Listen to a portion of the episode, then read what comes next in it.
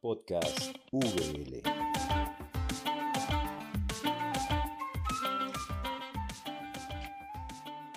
Muy buenas a todos y a todos. Muchísimas gracias por acompañarnos el día de hoy. Mi nombre es Raquel Huerta, soy estudiante de licenciatura de Ciencias Teológicas y hoy tenemos un episodio que la verdad estoy muy, muy emocionada. No solo vamos a, conversar con una persona que admiro mucho, sino que también la considero mi amiga. Y lo que más me emociona es que hoy vamos a poder hablar eh, sobre la tesis que ella está haciendo. Es un tema que ella está trabajando en su tesis y me encanta poder compartir esto con ustedes. Antes de presentarle a la invitada de hoy, quiero recordarles que pueden dejarnos sus comentarios, sus preguntas en la cajita de comentarios, tanto en las diferentes redes sociales que tenemos. Este, en algún momento los vamos a contestar. Este, y muchas de esas eh, comentarios y preguntas nos ayudan a generar nuevos temas para el podcast. Así que coméntenos de dónde nos ya, eh, de dónde nos están viendo o escuchando, coméntenos qué, le, qué les interesa de estos temas que estamos trabajando, qué preguntas les generan, lo que ustedes gusten, ¿verdad? Y también, si ustedes quieren, pueden darle like a este video y compartirlo con más personas para llegar a más lugares. Bueno, ahora sí, yo les he hablado mucho de ella en el podcast porque también esta persona trabaja para la Universidad Bíblica y es eh, nuestro, nuestro puente con el Departamento de Comunicación. Ella es la que siempre se ha encargado de subir los videos, de hacerlas, bueno, de mandar a hacer las carátulas de, de nuestros videos, de subir todo en redes sociales. Siempre la saludamos, pero hoy vamos a conversar con ella. Les estoy hablando de Karen Mamani Torres. Karen, ¿cómo estás hoy? Muy bien, Raquel. Muchas gracias por la invitación. No, felices nosotros de tenerte acá. y estoy muy emocionada porque vamos a hablar de tu tema de tesis. Entonces, ¿por qué no nos cuentas un poquitito? Primero, tesis de qué, de, de qué, a qué título estás aspirando y nos cuentas por qué escogiste ese tema. Eh, bueno, ya el título lo he cambiado varias veces, así que no, no tengo como algo definido todavía. Quizás ya al terminar la, la, tesis tenga una idea más clara que me pueda permitir como elaborar un título que contenga o que refleje lo, lo que estoy buscando. Eh, mi tesis es un análisis literario, un acercamiento al libro del Éxodo, el capítulo 1, y desde el versículo 6 hasta el capítulo 2, eh, hasta el versículo 10. Es básicamente es la narración donde se cuenta el nacimiento de Moisés, en qué contexto nace.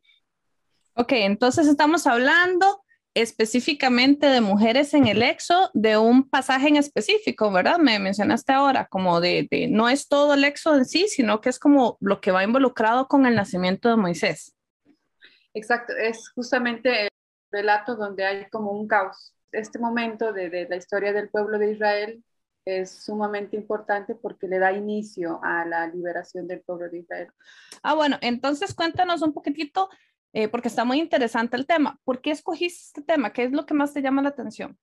Inicialmente yo, yo había escogido el tema por el personaje de la hermana de Moisés, porque eh, yo tengo un interés particular por, por la niñez, eh, desde una experiencia propia. Donde yo crecí, yo veía como muchos niños, especialmente niñas, que, que asumían un, un papel de, de, cuidado, un papel de, de sustento de, de, la familia. Entonces, siempre me cuestioné la idea de, del por qué la, las personas dicen que, que la niñez o los niños y las niñas son parte de son el futuro de, del país, de la familia. Si en realidad esta, esta población está construyéndose ya desde muy pequeña. Yo, yo, yo crecí en una ciudad, en la ciudad del Alto, que es una ciudad eh, con un grupo alto de gente migrante de zonas rurales, entonces muchas de las familias tienen niños que ya trabajan, niños que cuidan a sus hermanos, entonces bueno, perdón, estamos, estamos hablando de Bolivia, ¿verdad? Esta, esta, zona que acabas de mencionar es boliviana. En la ciudad del Alto, que, que es parte del Departamento de La Paz. Eh, sí, entonces, en base a esa experiencia, mi interés siempre fue como acercarme a, a reflexiones que tengan que ver con esta, con esta experiencia de ser niño en estos contextos. Entonces, mi, primera, mi primer trabajo en la tesina fue justamente eh, rescatar la voz de, una niña, de la sierva de Namán. Entonces, fue una experiencia muy bonita, fue una experiencia que, que, me, que me dejó mucho. A partir de, de ese primer acercamiento, mi interés era abordar este otro personaje, la, hermana de, Moisés, que si bien no, no nos dicen la edad exacta que tiene, la pueden identificar quizás como una niña o como un adolescente. Yo tenía, yo tenía un interés particular. Pero mientras yo me iba acercando al texto, un grupo de mujeres me encontró, un grupo de mujeres se acercó y, y me dijo que Miriam no, no estaba sola, Miriam estaba acompañada, Miriam estaba con otras mujeres más. Y es algo que creo que muchas personas experimentamos actualmente, muchas mujeres, eh, no estamos solas, actuamos en compañía de... Entonces, estas, estas mujeres eh, me llamaron mucho la atención, cómo actuaban, cómo se relacionaban entre ellas, cómo construyen una, un proyecto común para proteger y gestar la vida. Entonces, de ahí parte mi interés de, trabajar este texto, ya con, con, esta mirada más amplia de estas mujeres que están alrededor del nacimiento de Moisés. Hay muchas mujeres más que están adelante en la historia, como, como personajes también que, que permiten la subsistencia de Moisés, pero yo quise terminar aquí con, la, con el nacimiento de Moisés. Bueno, antes de ya empezar de lleno con, con, con tu trabajo y eh, cosas muy interesantes que me has contado que, que, quiero en realidad que hundemos un poquitito más en eso, este, quiero que me cuentes los desafíos o por lo menos algunos de los desafíos o, las dificultades que has tenido con la investigación, porque te, al final eh, estás escogiendo un personaje del que se habla poco. Bueno, pensando en Miriam, y luego si ya hablamos de las demás mujeres, por ejemplo, si no estoy mal, la sierva de, de, la princesa, se menciona como una vez nada más, y o sea, hay muy poca información. Entonces, ¿por qué no me cuentas un poquitito de qué desafíos has, has tenido? Porque esto también puede ayudar a muchas personas que están eh, interesadas en el tema en, en, en darse cuenta de, de lo mucho que falta investigar. Cuando yo inicié el, proyecto de investigación ya hace unos años atrás, eh, cuando hice el estado del arte con respecto a este texto, a esta pericopa, eh, yo había encontrado muy poca bibliografía eh, respecto al abordaje de estos personajes como, como personajes principales. Sí hay mucho texto, verdad, verdad, mostrando esta importancia del nacimiento de un un nuevo líder del pueblo de Israel, eh, pero no, no tanto esta reivindicación de estos personajes como principales dentro de la historia. Pero sí había encontrado muy pocos, en, su mayoría artículos, eh, que, me dieron muchas luces. Y ahora ya retomando la, tesis y buscando más bibliografía, me, he encontrado con nuevos textos, nuevos acercamientos también. Bueno, hemos hablado un poquito de, em, de desafíos, de intereses que tienes por el tema y todo. Y a mí me llama la atención porque eh, cuando estábamos em, hablando del tema y conversando un poco, me hablabas de que habían dos proyectos y entonces me pareció muy interesante que eh, se usara la palabra proyectos, ¿verdad? Entonces, em, tal vez empecemos por ahí. Primero, eh, cuéntame un poco de estos temas o este proceso que te llama la atención y hablamos de, de, estos proyectos, que no los quiero mencionar porque me gustaría que los, que los expliques, ¿verdad? Un poquito. Eh, bueno, voy a compartir. El éxodo para el pueblo israelita es un referente de identidad. Es una de, uno de los sucesos más importantes que el pueblo israelita rememora constantemente y, y para nuestros contextos en los años 70 ha significado un referente también para aportar a los procesos de, transformación política en los países de Sudamérica y África. Es interesante que, el libro del Éxodo inicia con una genealogía, algo que hace referencia al, al Génesis, cuando se habla de los, de los hijos de, Israel. Esta parte de nuestro relato se ubica al inicio. El, libro del Éxodo está ubicado, se podría ubicar, digamos, en tres, eh, tres bloques grandes, desde la salida, la travesía y la llegada. Entonces, este texto se ubica justamente en esta primera parte, la salida. Y la, salida que se da gracias al, nacimiento de, un niño que nace en un contexto milagroso, que en realidad es un, relato que se compartía con otros pueblos. Para algunos autores el libro de, del Éxodo es considerado una epopeya. Es una historia donde se narra las hazañas legendarias, en este caso de, de Moisés, que sería el líder, el héroe y el libertador más adelante del pueblo israelita. A nivel literario, este texto evidencia un vínculo con otras tradiciones eh, egipcias y otras del entorno. Eh, este, esta narración del nacimiento de Moisés se nutre gracias a las, a, las construcciones literarias de otras culturas. Hay una similitud, por ejemplo, con el, con el nacimiento de, de Sargón de Akkad, las narraciones de, ambas historias tienen muchas similitudes de, un niño que está siendo amenazado al nacer. Entonces, la historia se construye a partir de estos otros relatos. Ahora, el proyecto salvífico de Dios que vemos eh, en esta historia y que vemos a lo largo de, la Biblia, inicialmente eh, empieza con Noé, Abraham, Jacob, y ahora los patriarcas, ¿verdad? Y ahora pasa a un pueblo en específico y, es el pueblo de Israel. Eh, esta historia está marcado evidentemente por un protagonismo de hombres, de héroes, de patriarcas, eh, pero sin embargo esta, esta perícopa eh, se convierte en una posibilidad donde la participación de las mujeres se, se hace evidente a través de un proyecto de lucha de un proyecto de lucha que va en contra del, del sistema político de, de, la época y muestran su rechazo al mecanismo de control establecido por el, por el faraón. La argumentación que está detrás de este relato es subversiva, ya que es un paso que posibilita al logro de un gran sueño.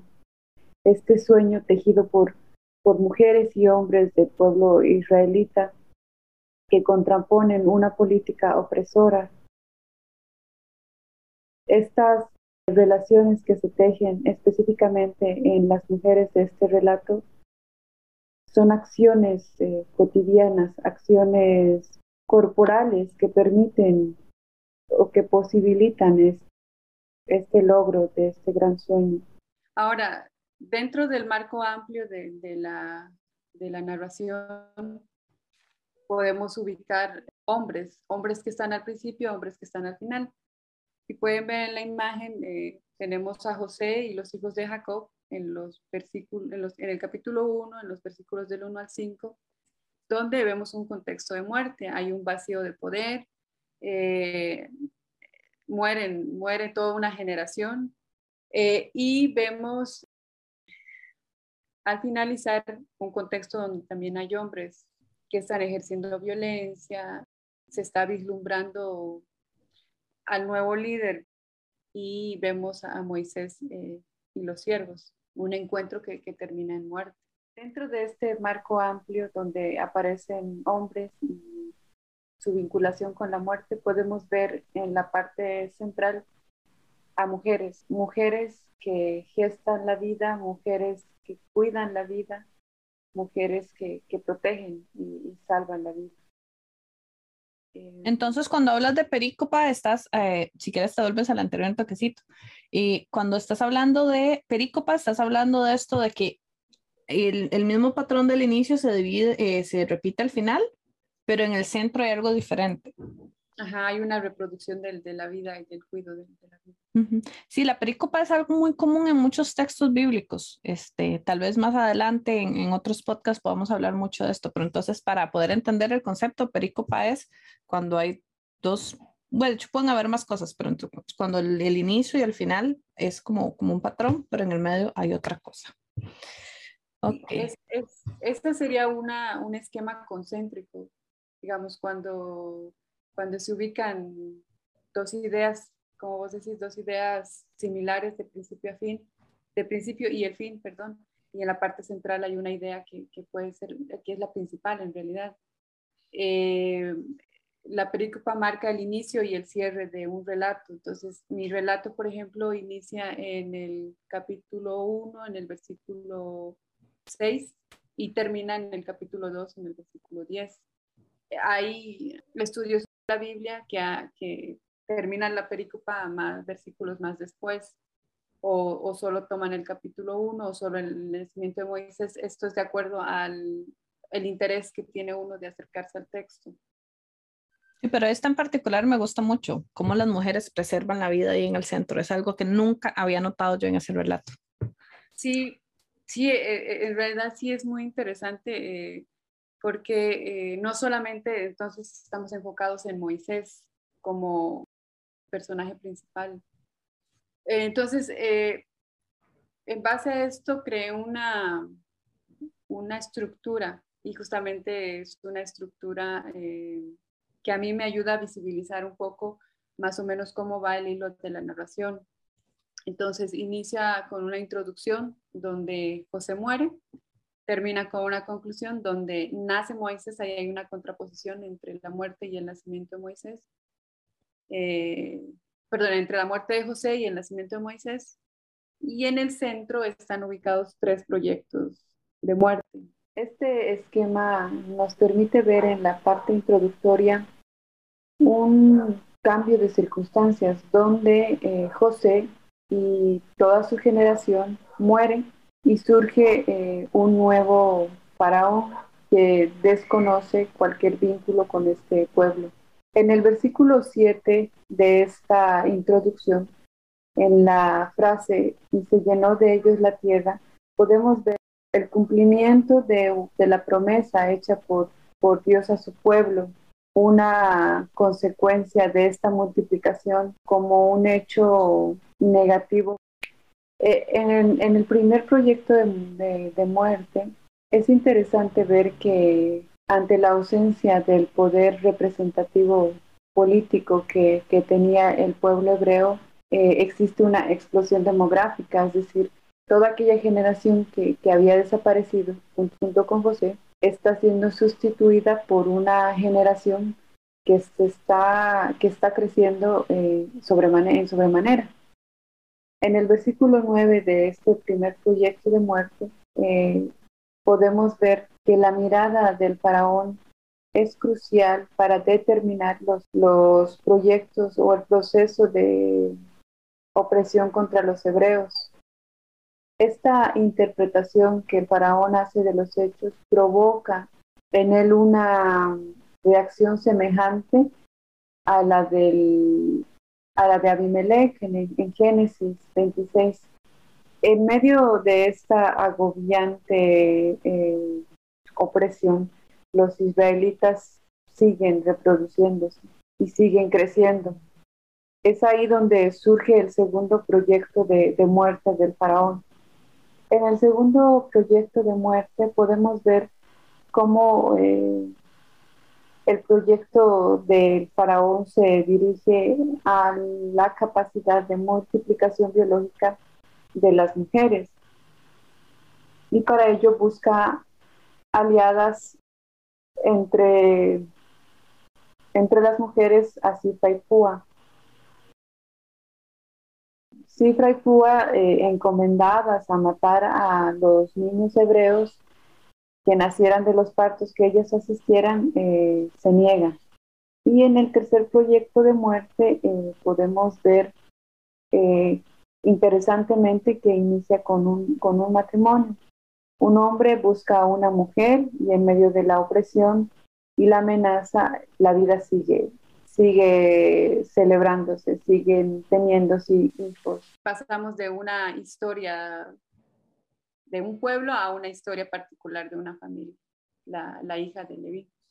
Y si uno estuviera en ese, en ese momento de, la historia, es demasiado violento pedirle a, a, la propia familia que mate a su, a su hijo, porque es lo que hace, es lo que hace el faraón, pide que, que, que los echen al río. Entonces es, creo, uno de los rasgos más crueles que, que se pueden observar. Ahora, en este tercer proyecto de muerte eh, surge también dos nuevos personajes, dos hijas, la hija de la israelita y la hija del faraón, que en una que, que a través de un diálogo eh, deciden proteger la vida de este niño hasta que hasta que sea grande. Ahora, em, es evidente que nuestra perícopa de, estudio eh, está ubicada en un mundo de hombres, eh, donde vemos a hombres que tienen poder, hombres que oprimen, hombres que matan, hombres que resisten también, hombres que reciben órdenes, que obedecen, que lloran eh, para salvar su vida. Y en este mundo donde la política, la sociedad, la economía, la religión se mueve por y para los hombres, están estas mujeres que apuestan por la vida, estas mujeres que actúan desde la clandestinidad, que, luchan, estas mujeres que aman y que cuidan, que con sus acciones cotidianas eh, permiten un, resultado y un sueño que es y que posibilitan, ¿verdad? Un sueño que es para para todos y, para todas en el pueblo hebreo. Haciendo uso de las herramientas de interpretación, interpretación de textos narrativos, yo trabajé con el análisis actancial, que es un esquema. Es un esquema que permite, no identifica, digamos, nosotros cuando hacemos un acercamiento literario identificamos personaje principal, personaje secundario, y así vamos eh, viendo eh, los roles y, las relaciones de los personajes. El esquema actancial lo que permite es centrarse en la acción, en la acción de, los personajes. Antes de, ingresar a los actantes, algo que me gustaría mencionar es que eh, esquema actancial nos permite ver a los protagonistas de la acción, nos permite ver cuáles son sus proyectos, cuáles son sus motivaciones, y nos permite ver la importancia y la dimensión de sus acciones. Entonces, a mí me interesó trabajar este, este esquema por varias razones, porque eh, me quería concentrar justamente en las acciones de estas mujeres. Ahora, esta, este esquema funciona a través de seis actantes que, que, están aquí en, la presentación, que es el sujeto, donde el, el sujeto es el quien posee el proyecto o el deseo. El objeto, que es eh, aquello que se busca alcanzar. El destinador, que sería este, que es el que instiga y promueve la acción. El destinatario, que es el que se beneficia o, o sobre quien recae o la acción. Y el ayudante, el que permite que se pueda, se pueda llegar hasta el objetivo y, se pueda cumplir el deseo. Y el opositor, aquel que entonces dificulta todo este proceso. Algo interesante de, del esquema actancial es que estos actantes eh, pueden ser grupos, pueden ser objetos o pueden ser otros elementos narrativos. Puede ser algo tan simple como la máscara de un actor o puede ser una, algo psicológico, digamos. Me llama mucho la atención ver, por ejemplo, a la mentira como un personaje, en este caso, que permite, que logra que, que se cumpla el objetivo. Em, entonces, e, esto es lo que inicialmente me ha permitido ver el esquema actancial, pero a la par pude identificar este, este otro proyecto de vida del que mencionabas al principio. Este proyecto de vida que a diferencia del primer proyecto, eh, que, es, que es motivado por el faraón, este proyecto de vida es motivado por Dios. Algo que, que me encontré a la hora de hacer la, revisión eh, bibliográfica fue que algunos estudiosos del texto decían que, que por ejemplo, estas acciones eh, son acciones motivadas por un sentimiento personal y no vinculado a un, a un proyecto de Dios.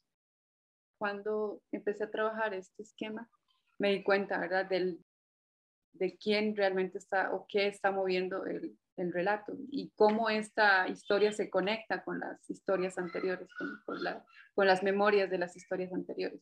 Porque si vemos el, texto, si leemos el texto, no hay una mención específica de, un encuentro, por ejemplo, de alguna mujer o de la hija de Levi con Dios, que le haya dicho, eh, este, esto es lo que vas a hacer, como, como sucede en relatos anteriores, si no es una acción eh, directamente ejecutada por las mujeres. Sí aparece con, con, las hebreas, digo, perdón, con las parteras, pero no es, una, no es un encuentro donde el que está hablando es Dios, sino es una retribución, digamos, a la acción que ellas que ellas realizan. Eh, ahora hay unos ejes que mueven, que mueven toda esta narración, el eje de la comunicación, del poder y del deseo. El eje de la comunicación eh, es, es esta relación del destinador, el objeto y el destinatario. En este caso sería Dios, el objeto, lo que se busca, que es multiplicar y preservar la vida eh, de los niños hebreos. Eh, y el deseo, que es el principal, que de hecho es bueno, como ustedes saben, en este mundo de la tecnología a veces nos pasa de todo. Resulta que nuestra invitada tuvo un pequeño problema con la electricidad, pero ya estamos de vuelta. Entonces, Karen, nos estabas contando un poquitito de, de todos estos ejes, ¿verdad? Que mueven. Hablamos ya del primero, que era la comunicación, y nos ibas a contar eh, de este último eh, que nos dijiste que era como, como el que más te llamó la atención, que es la parte del deseo. Este, si quieres retomamos desde ahí y nos cuentas esta parte del deseo. Ok. Este eje del deseo lo que hace es centrar, ¿verdad?, la importancia de la acción, en este caso del sujeto. en nuestro proyecto de vida serían las mujeres que dan a luz, las parteras, la madre y la hermana del, del, niño y la hija del faraón. Entonces, este, este eje es sumamente importante porque es el corazón del, relato. Y aquí tenemos también el eje del, poder. El eje del poder es, eh, es el último eje donde podemos ver al oponente y al ayudante eh, anteponiéndose al proyecto o aportando para que éste llegue a, llegue a cumplir su objetivo. Estos dos, estos dos actantes, el ayudante y el oponente, trabajan eh, con el sujeto. En, nuestra historia, en nuestro proyecto de vida, el opositor sería el faraón, los capataces, el trabajo duro, el, la orden a las parteras y las políticas de Estado, y las ayudantes serían eh, la inteligencia, la diplomacia, la persuasión, la transgresión, la astucia.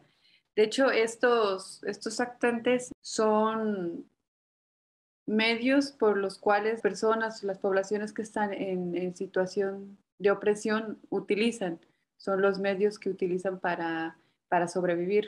Además, este esquema me ha permitido identificar a los sujetos en diferentes espacios, es decir, que, por ejemplo, vemos a la hija del faraón como aliada en este caso de las mujeres que están protegiendo y cuidando la vida, pero también como hija del, faraón, de aquel que había eh, promulgado estas, estos proyectos de muerte, aquel que había eh, utilizado su poder político, su poder eh, militar para eliminar a estos niños.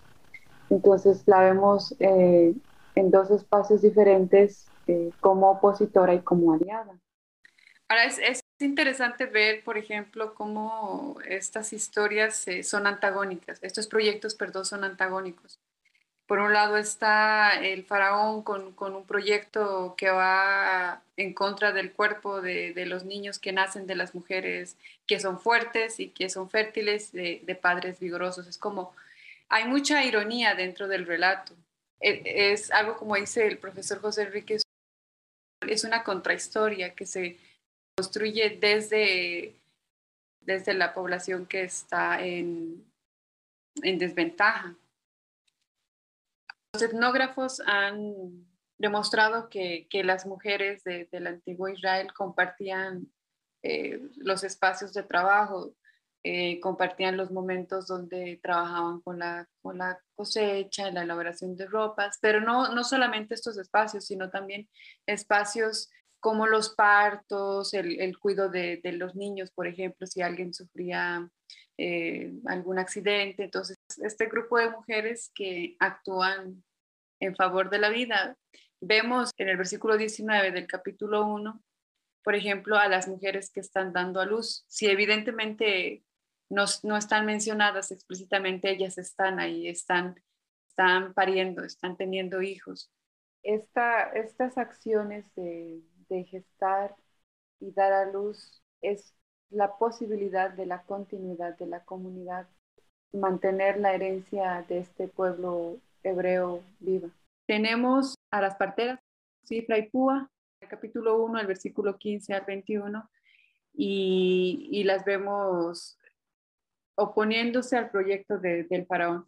Ahora, para época y para nuestros días, parteras siguen siendo un, referente importante siguen siendo eh, sabias para nosotros, para nosotras, y, lo fue así para los pueblos del Oriente. Por ejemplo, eh, habían deidades que, eran acompañadas por parteras. Se, menciona a la diosa del cielo Nut siendo acompañada por, por parteras, y son parteras las que con el con la ayuda de, de divinidades eh, posibilitan la vida y, y, también, también la muerte. Y es por eso que el faraón las, pero ellas desobedecen. Y, y pasamos de ese panorama del pueblo a, a, una familia. Hay una celebración en, medio de, de, esto. Está un hombre y una mujer que están generando un vínculo. Y vemos a la, a la hija de Leví, esta mujer, concibiendo y dando a luz un niño.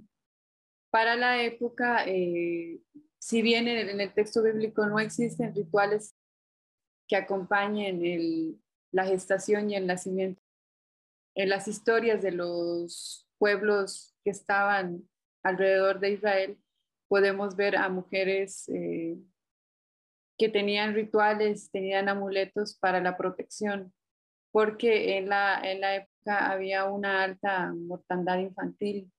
Entonces, a través de estos amuletos, a través de estos rituales, estas mujeres buscaban la protección del, nacido. Solo encontramos un, ritual relacionado con las madres que tenía que ver con eh, la pureza y la impureza de la sangre y la ofrenda de, de tórtolas al templo. Pero más allá no podemos ver eso eso, ese tipo de rituales o este tipo de amuletos que hayan utilizado en los textos bíblicos, ¿verdad? Pero sabemos que hay una, hay una fuerte influencia de los, de los pueblos del entorno hacia el pueblo hebreo. Karen, ahí te, te interrumpo un momentito porque eh, algo muy interesante es que nuestro primer podcast, el que grabamos con la profesora Eli, casualmente habla mucho de esto. Y, y les invito, si no lo han escuchado, este, a que lo escuchen, el podcast número uno, que es de, de la mujer en la, en la religión hebrea. El papel, ay, ya no me acuerdo el nombre, el papel de la mujer en, en, la religión, ajá, está basado casualmente en, en ese, en ese texto.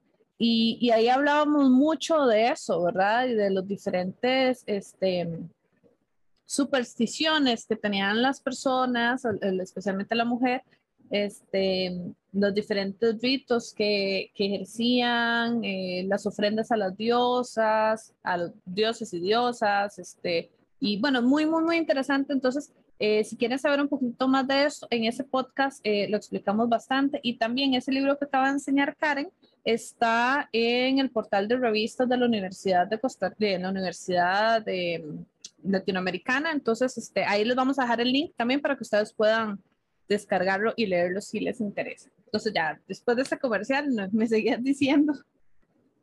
Ok, entonces eso es lo, lo que vemos, eh, pero sí, por ejemplo, eh, se pueden identificar nombres de, personas como Benjamín que tienen, que están ligados a, a Yahvé, por ejemplo, como ese, como ese agradecimiento por la protección de, del, del niño. Después de que la hebrea Dalus esconde al niño por tres meses, porque el texto bíblico dice que el, el niño era bello. Y esta, esta, identificación del niño no es casual, sino tiene que ver con, con justamente esta, este plan que tiene, para, que tiene para Moisés como el libertador de, del pueblo de Israel. Entonces ella lo, lo esconde cuando ya no puede esconderlo más, lo, lo pone en una cesta en el, en el río. Es interesante las, los acercamientos a este, a este espacio del río como esta apuesta de fe que tiene la madre, como eh, la apuesta de fe que tuvo Moisés también con el arca. Entonces, eh, seguida de, de, de, esta escena aparece la, la hija de, de la madre levita, probablemente era una persona de, edad, puede ser una niña o un adolescente, que, que, llama la atención es que cuando se acerca a la, a la princesa, ella habla, según algunos, algunos acercamientos, como muy diplomáticamente con la, con la hija del faraón, e inclusive utiliza un, palabras que a, asumen eh, que el niño le pertenece a la hija del faraón cuando le dice, ¿quieres que vaya a buscar una nodriza a tu pequeño? Hace una relación directa como si ella ya hubiera asumido ese, ese rol, porque todavía ella no, no había dicho nada. Ya pasando al este último personaje que aparece en la historia, la hija del faraón. Y bueno, están estas otras mujeres que también vos mencionabas, las sirvientas de, de la hija del faraón que la acompañan, ¿verdad? Que van, traen el, traen el cesto, la hija del faraón lo ve y se compadeció. Compadecerse es un sentimiento que, que nace desde, desde lo profundo. Ahora, hay una relación entre el ver de su papá y el ver de ella, ¿verdad? El ver de su papá como el que ve que el pueblo se está multiplicando, está creciendo y, se convierte en una amenaza pero ella ve al niño hebreo y se compadece de, él. Ella lo reconoce como un niño hebreo y sabiendo estas políticas de muerte que, buscan eh, eh, eliminar a esta población, pero aún así ella decide eh, quedarse con el niño. Ahora, cada personaje de, esta historia, cada personaje que ingresa, si nos damos cuenta, tienen, tienen condiciones económicas diferentes, provienen de diferentes pueblos, tienen una edad diferente, tienen funciones diferentes. Y en esa diversidad de, de rasgos que tienen, ellas se alían para, para proteger la vida, para preservar la vida y no solamente la vida de, este, de este niño hebreo, sino la vida de, varios otros niños más que están dentro de la historia. En esta historia vemos cómo las mujeres agrietan eh, y buscan, abren estas, estas pequeñas grietas para unir lazos y crear espacios de sobrevivencia. Crean permanentemente mecanismos eh, para escapar a esta política de muerte que a pesar de que son acciones arriesgadas, que podrían haber tenido un final eh, no esperado, estas mujeres apuestan su vida y sus cuerpos por esta posibilidad de encontrar vida para sus hijos, vida para su pueblo y una posibilidad de lograr este sueño que es eh, ser libres. Y, de alguna manera ellas lo son a través de estas acciones eh, que, que, ejecutan a través del, de la mentira, a través de la transgresión, a través de la astucia, a través de, diálogos diplomáticos que, que, guardan, que protegen y que siguen gestando la vida y que posibilitan el logro de este gran sueño, de este pueblo que es eh, la multiplicación y la liberación. Y entonces ellas crean alianzas, alianzas que permiten actuar bajo el radar de la política, de la política del faraón, de esta política estatal. Entonces hay alianzas muy, en espacios muy, muy privados. Hay acciones corporales, ellas resisten corporalmente, ellas siguen dando a luz, ellas siguen gestando. Entonces hay una acción, un encuentro corporal muy, muy fuerte. Ellas eh, tejen relaciones. Es algo que, que es muy común en, las mujeres. Ellas tejen relaciones con, diferentes mundos, con diferentes personas y, y, esto se evidencia en el relato. Y posibilitan el logro de un gran sueño, que es justamente, eh, primero, el, la multiplicación del pueblo de Israel y, la, y el paso que es posibilita para su liberación. El nacimiento de este nuevo líder que es nombrado como Moisés al finalizar este, este relato. Yo no había utilizado eh, el nombre hasta este momento porque es interesante que, que, surgió en una conversación que tuve con respecto a estas dos niñas, la niña que les mencionaba, la, la esclava de Namán, y esta otra niña, la hermana de Moisés, que aparecen sujetas al nombre de un personaje masculino, no aparecen con, con un nombre propio. Entonces, si se dan cuenta, las únicas que tienen nombre dentro de la, dentro de la historia son Cifra y Kipua, pero las demás están sin nombre, algo que es un rasgo muy, muy común y una negación muy común también en la historia, en la historia actual que tenemos en la historia bíblica, porque sabemos que la Biblia tuvo una redacción por una élite escribana masculina y la historia de, de nuestros pueblos también entonces hay una negación y, un olvido a la memoria de estas, de estas mujeres. Pero algo que a mí me, me, llamó mucho la atención es esta, este uso de, la, del uso de la astucia, de la compasión, de, la creatividad, de la, de, de la mentira como herramientas que posibilitan proyectos.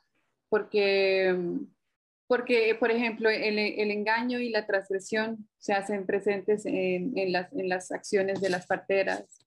Eh, la astucia y la, mentira se hace presente y la negociación se hace presente en la, de la hermana de Moisés. Entonces, el uso de estos, de estos recursos para hacer, hacer un cambio en el sistema eh, son todavía acciones que, las, que las mujeres están están utilizando para posibilitar una, una mejor vida. Bueno, ese es un acercamiento general. Todavía el trabajo de, investigación no, no, está terminado, hay muchos hilos sueltos, hay muchas puntadas que faltan hacer. Bueno. Bueno, entonces, para terminar, este, esta, esta exposición que nos acabas de hacer, o este, esta Sí, la palabra es exposición que, que nos acaba de todo lo que nos has mostrado, de lo que estás trabajando, porque como has dicho muchas veces, no es un trabajo que esté terminado.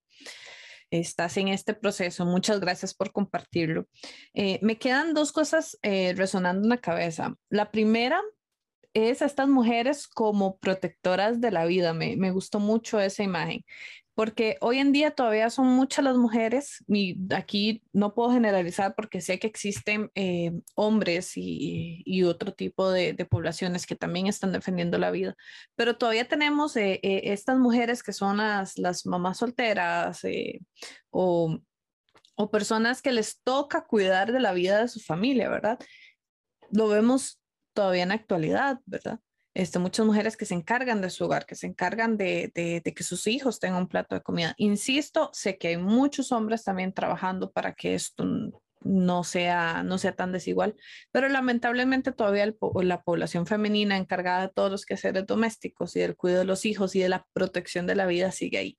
Entonces, me, me llamó mucho, mucho, mucho la atención esto. Este, y otra cosa que, que me queda resonando también es cómo ver a ciertas acciones como, perso como personajes, ¿verdad?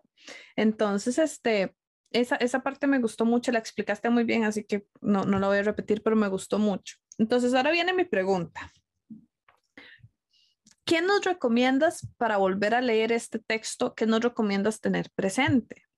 Porque en realidad lo que, acabas de, lo que nos acabas de mostrar es, es un giro muy grande al texto. Casi siempre nos centramos en que hubo una mujer que quiso salvar a su hijo, lo metió en una canastita, llegó a ser, eh, llegó a manos de Faraón, esta niña le recomienda a la hija del Faraón, perdón, llegó a manos de la hija del Faraón, y esta niña, que luego sabemos que se llama Miriam, este, le recomienda que conoce una mujer que le puede terminar como este periodo de lactancia y, cuidarlo, ¿verdad? Eso es lo que casi siempre vemos, porque es lo que el, el texto nos lleva a ver. Entonces, si queremos ampliar un poquito más, ¿qué nos recomiendas ahora para ponerle atención al texto cuando lo leamos? Que generalmente nos dicen en, en la universidad es, es, leer una y otra vez el texto, porque el texto tiene mucho que decirte. Pero también existen herramientas que nos ayudan a identificar, a, a ver detalles. Pasamos de vistas, por ejemplo, este, este uso de la del análisis actancial que les, que les compartí, lo que me permitió ver a mí es este otro proyecto, identificar estos actantes, estas acciones como principales. También está el, eh, la historia, ¿verdad? La historia del texto. Creo que son herramientas que nos amplían la, la posibilidad de comprender el texto y, y, reconocer las voces o lo que nos están diciendo, ¿verdad? Porque porque a veces caemos en el error de querer forzar el texto y, o, o, de leer solo una vez y decir, bueno, ya, ya lo entendí. Creo que son varias, varias cosas que uno debe tomar en cuenta a la hora de, de acercarse a estudiar la Biblia. Pues qué interesante. Eh, a mí lo que me queda es que tengo que releer el texto y tengo que prestarle atención a, a, estos otros detalles que de verdad tal vez por, por seguir la historia que, que el mismo texto nos lleva, uno salta y deja por ahí. Karen, te agradezco muchísimo. Por cierto, si alguien quiere leer la, la tesis de la pequeña sirvienta de Namam, está en la, en la biblioteca. No sé si está ah, eh, con acceso digital, pero es una tesis muy, muy, muy interesante. Eh, yo tuve el placer de escuchar una exposición de ella y fue, fue bueno, me, me cambió mucho la perspectiva de, del texto. Entonces, este, pueden, bueno, no sé, Karen, es, es, esa tesis está digital, se podrá acceder desde... desde... Sí, todavía, se, todavía no están listas como para acceder a, a ellas, pero se está... Pero se, se está, está haciendo. Ajá, exacto, se está haciendo un banco. Bueno, para... entonces les prometo que va, en algún momento vamos a, a, subir esa tesis porque fue una tesis muy, muy, muy interesante que de verdad hizo, hizo Karen hace tres años, creo que fue. Este, yo estaba, yo estaba medio empezando y, y, y, fue una forma muy diferente de ver a esta, a esta niña.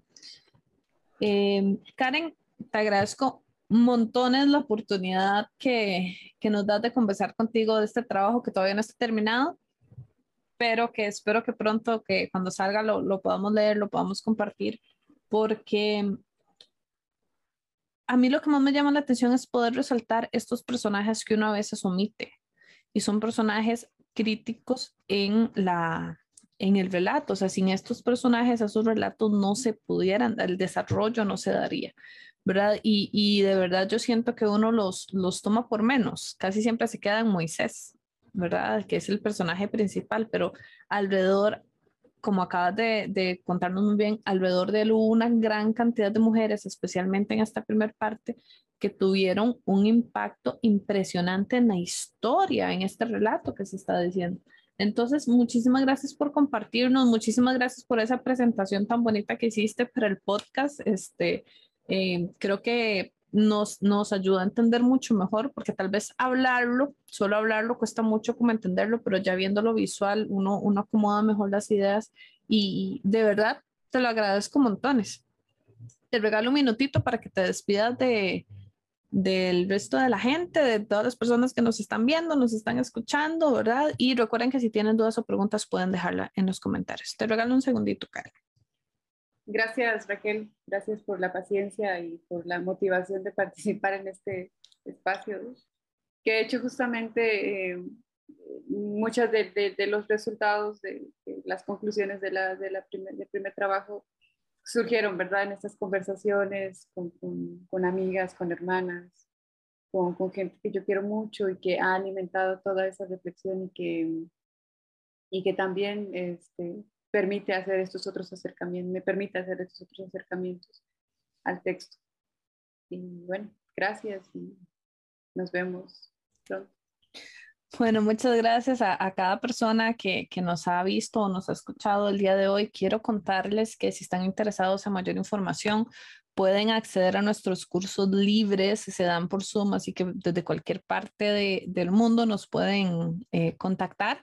Eh, se dan en español, entonces personas de habla hispana pueden acceder a él. En los comentarios pueden decirnos cómo me interesa y, le mandamos la información. Y también eh, quiero agradecer hoy a Jessica Mora, que es la encargada de, la edición, a Karen, que es la encargada de comunicación. Le va a tocar a ella subir su propio, su propio video a las, a las diferentes redes. Y por supuesto, muchas gracias a cada uno de ustedes y cada una por acompañarnos una vez más. Eh, estamos a punto de cumplir un año de estar al aire. Se vienen unas sorpresas muy interesantes, así que eh, estén atentos a nuestras redes sociales, que ya casi las vamos a, anunciarles un, eh, una sorpresa que tenemos para celebrar nuestro primer año al aire. Entonces, hoy les acompañó Raquel Huertas hablando con Karen Mamani Torres. Este, y muchísimas gracias por acompañarnos y nos vemos en la próxima.